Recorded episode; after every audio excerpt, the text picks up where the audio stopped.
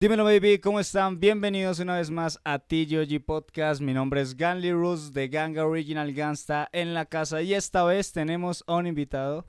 Este invitado es muy especial porque lo conozco desde que estábamos en primaria en el colegio, o sea, de verdad ya llevamos muchísimo tiempo de amistad. Y bueno, estamos aquí esta vez invitándolo en el podcast a hablar de cosas muy, muy interesantes. Tenemos un libro que nos va a enseñar, que nos va a leer. Y nada, eh, les presento aquí a Kevin. ¿Cómo estás, Kevin? Un aplauso. ¿Cómo están? Qué chimba, weón, que estés aquí con nosotros. Qué chimba que me hayas invitado, en serio, me siento muy... Qué, qué bacanería. de. Marica, pasó harto tiempo desde la invitación que le hice, ¿no? ¿Se acuerda? Ya como un año. Sí, sí, bastante tiempo. Pero bueno, ¿qué vamos a tratar eh, en el día de hoy, Kevin? Pues vamos a hablar sobre un, sobre un tema muy controversial, pero, pero pues esperamos como darle a las personas otro... Otro punto de vista, punto de una vista. información diferente a lo que ya se ve por las redes sociales, lo que se dice en los medios y todo lo que se ha generado como en el, en el Populi, en la voz Populi, ¿no? Entonces vamos a hablar de una historia de un paseo en bicicleta. ¿Cómo así que un paseo en bicicleta? güey? O sea, ¿quién entiende esa vuelta? Es, es, Explíqueme. es la historia de, de Albert Hoffman, un Ajá. hombre que hacía experimentos con LSD, sí, una sustancia alucinógena Sí. que la utilizaban pues para eh, medicina, sí. Pero eh, después de que él descubrió lo que podía hacer mediante accidentalmente comerse una dosis, De, de su propio experimento, por decirlo así. Sí. Pues salió en bicicleta hacia su casa y pues le ocurrieron cosas que eh, son indescriptibles. De esas cosas estaremos hablando más adelante. Para la gente que no sabe, estamos ubicados ya y nos pueden escuchar en Apple Podcasts, Spotify y también estamos aquí en YouTube. Para la gente que nos puede escuchar, también nos pueden eh, ver en Instagram y vamos a subir cosas de datos, imágenes interesantes porque esta bicicleta tiene como un como un color significativo, ¿no? Una imagen significativa que estaremos compartiendo con ustedes en las redes sociales por el, a través de Instagram, ¿no? TGOG Podcast. Bueno, entonces vamos a hablar de, de esa historia y si quieres comenzamos a, a- a leerla o cómo es esa. Sí, voy a leerte la historia. Es muy interesante ese paseo en bicicleta, yo quiero saber qué, qué pasó ahí, güey. O sea, No, porque, pues- de, ¿cómo se desarrolla todo esto? Bueno, la historia se llama Paseo en bicicleta y dice así. En medio de la, en medio de la Segunda Guerra Mundial, el 19 de abril de 1900 1943, el doctor Albert Hoffman ingirió en su laboratorio por accidente una dosis de LSD. El mundo a su alrededor era un infierno de muerte y devastación. Bombas, masacres, genocidios, torturas, hambrunas. Sin embargo, ese día, el día del ingreso en otra realidad, el doctor Hoffman ingirió la dosis y salió de su laboratorio en bicicleta, en ese famoso paseo. Mientras pedaleaba a su casa, este psiconauta abrió las puertas de la percepción y viajó a través del mundo fractal. Sufrió un desdoblamiento temporal y logró la disolución de su ego, dos experiencias que redimensionaron la conciencia contemporánea. En uno de sus diarios escribió, Viernes 16 de abril de 1943.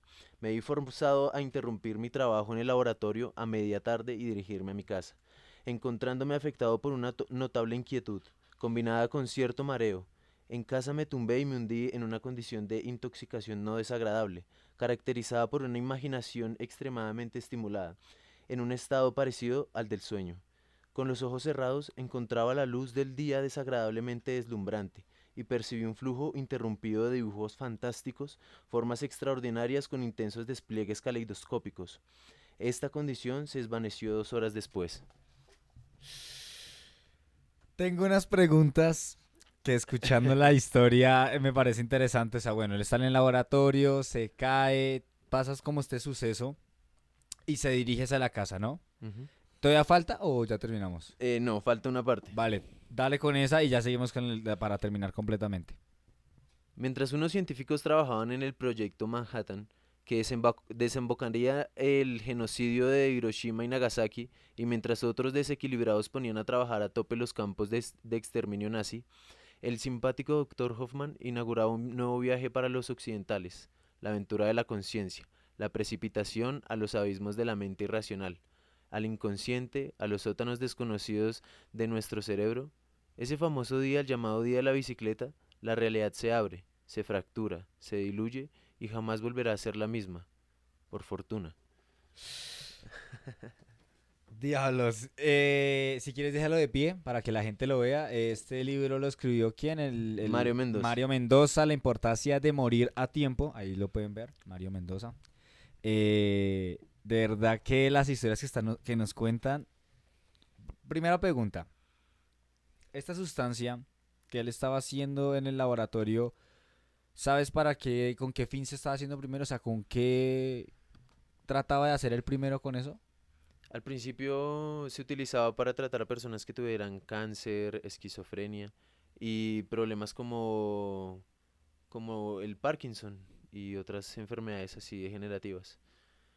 Y lo utilizaban sí en ese, en ese tipo de personas, pero hasta el día en el que lo ingirió accidentalmente y ni siquiera eh, eh, lo descubrió en 1938 y cinco años después fue que vino a probarlo accidentalmente en 1943. Ush, Dios mío. Si quieres, pégate eh, en, el, en, el, en el.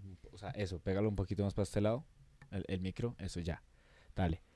Eh, en, mil o sea, en 1938 me dices que comenzó a descubrir esta sustancia, comenzó a trabajarla y todo eso. Y cinco años después, en 1943, es El- donde ocurre el accidente y Ujú. por error ingiere la, la sustancia él misma. Sale para su casa y que en medio del viaje dice que distorsiona la realidad, o sea, que entra una realidad diferente, por decirlo así, que lo que nos trata de explicar y lo que entendí. Sí, claro. ¿Esa realidad que está tratando de hablar a él es mental o...?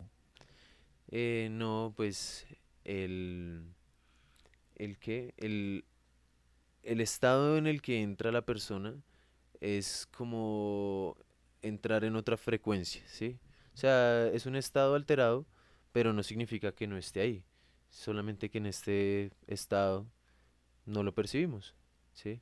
O sea, que me- o sea, más o menos la conciencia o la mente entra a jugar un papel de una frecuencia alterada a la hora de ver la realidad, por decirlo así. Comienza a distorsionarla, comienza...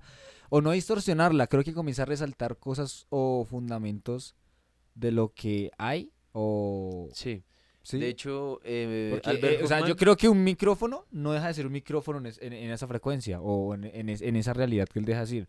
Simplemente se como que se va a tratar de, de, de, de cambiar o, cómo.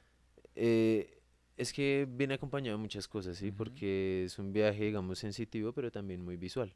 Entonces lo que vas a ver, digamos, son figuras, muchas veces puedes ver animales o fractales, eh, los colores, eh, las formas, la textura, todo eso cambia, ¿sí? Se vuelven patrones. Entonces altera también los sentidos. Estamos a- Claro. a- olfato, los cinco sentidos se Sí. alteran. ocurre algo que se llama sinestesia. Ajá. O sea, se combinan todos los sentidos, entonces, digamos, los olores pues tienen sabor, las texturas tienen sonido, cosas Sup- así. Súper loco esto porque la verdad es saber que pasó por accidente, ¿no? Y que fue camino hacia su casa.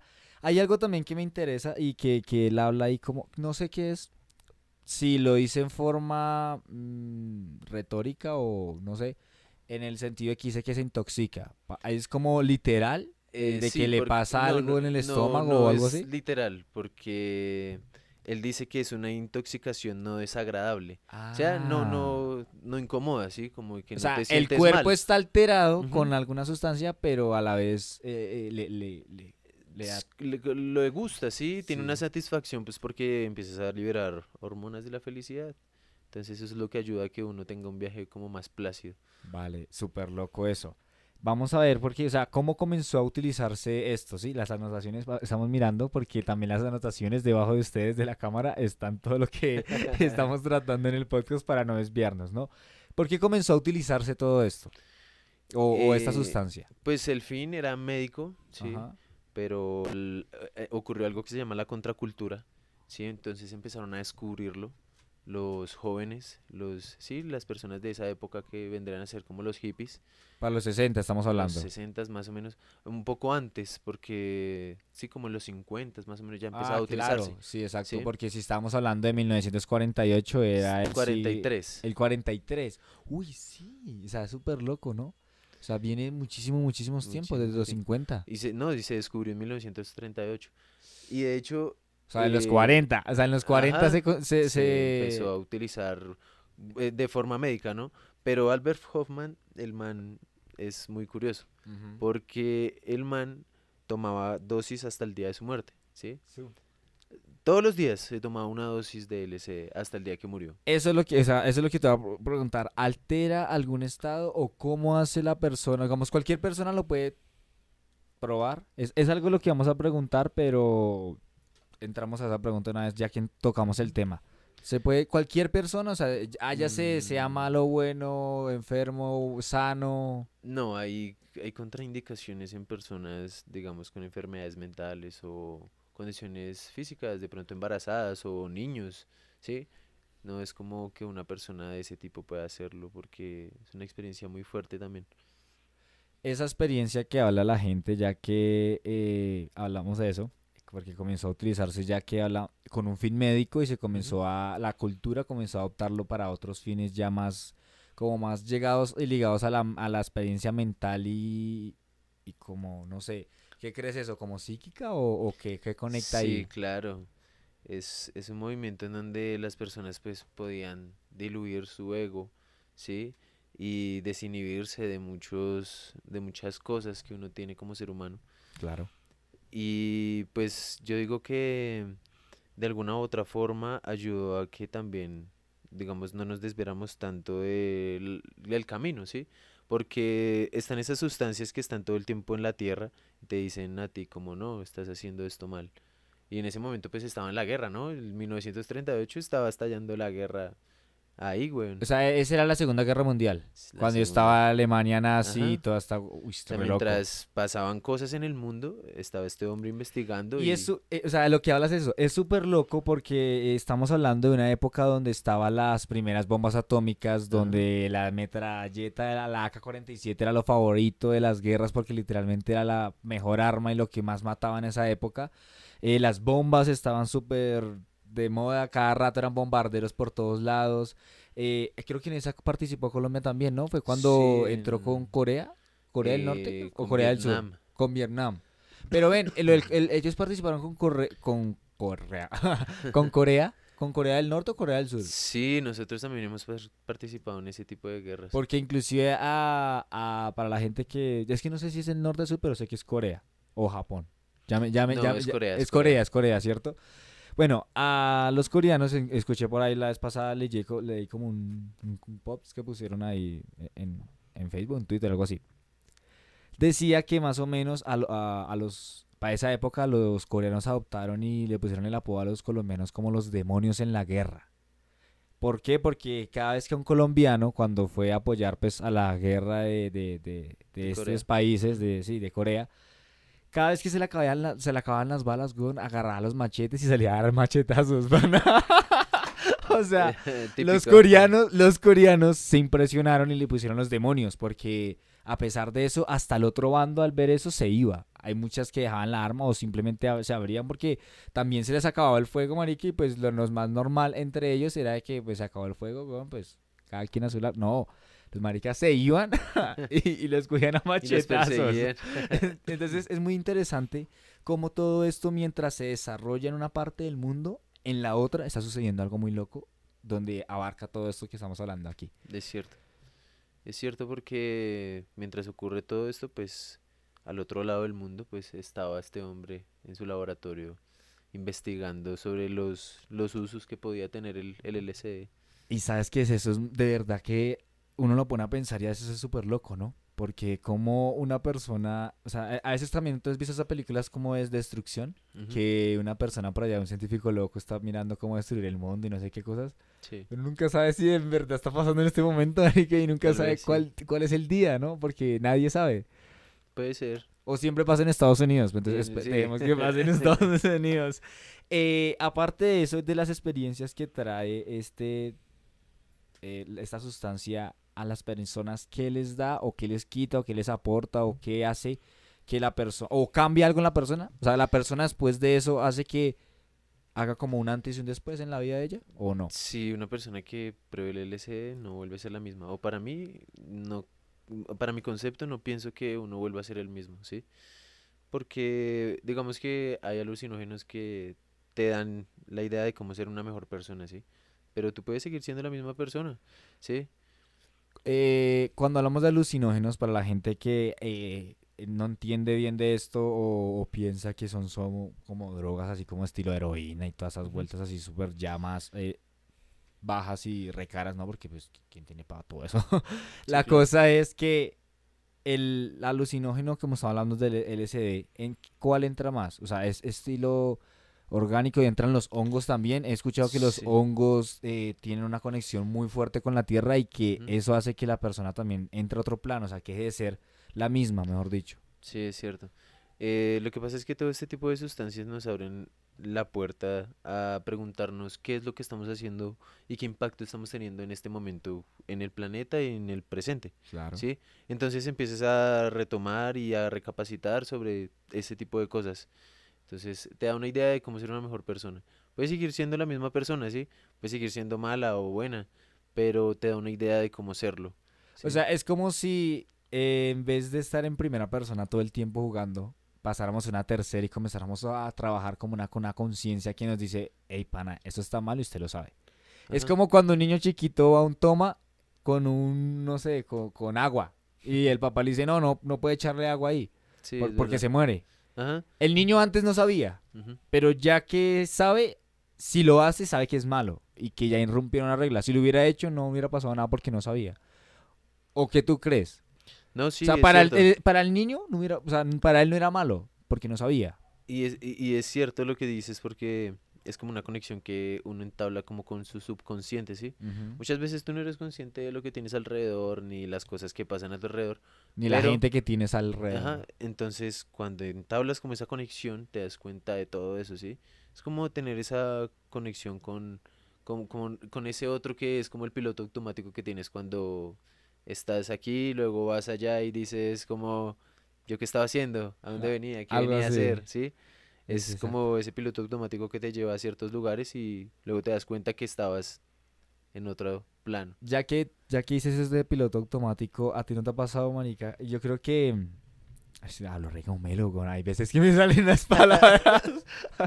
¿No le ha pasado que en la ciudad como Bogotá y varias capitales del mundo, digamos, eh, que sean masivas, eh, con persona de tráfico, digamos, a- a- eh, háblese de hora pico?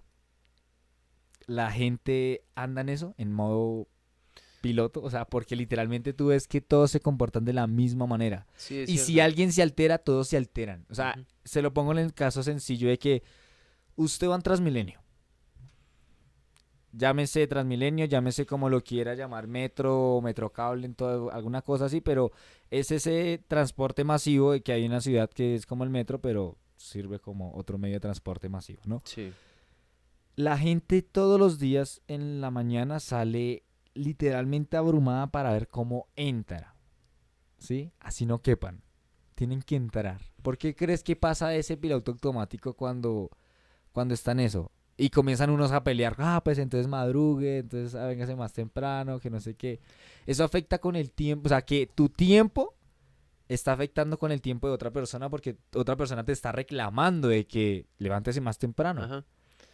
Pues yo creo que más que cualquier cosa es porque nos hemos vuelto dependientes de, de a- a volvernos un rol, en, en desenvolvernos en la sociedad y cumplir con un rol. Entonces, digamos, eh, llega un punto en donde para ti, digamos, el dinero se convierte en el tiempo de vida que gastas para conseguir ese dinero, ¿sí? Entonces, al momento en el que te das cuenta de que si no trabajas, no comes, no pagas tus, tu arriendo, tus servicios, pues te van a sacar o no, nadie te busca ni nada, ¿sí me entiendes?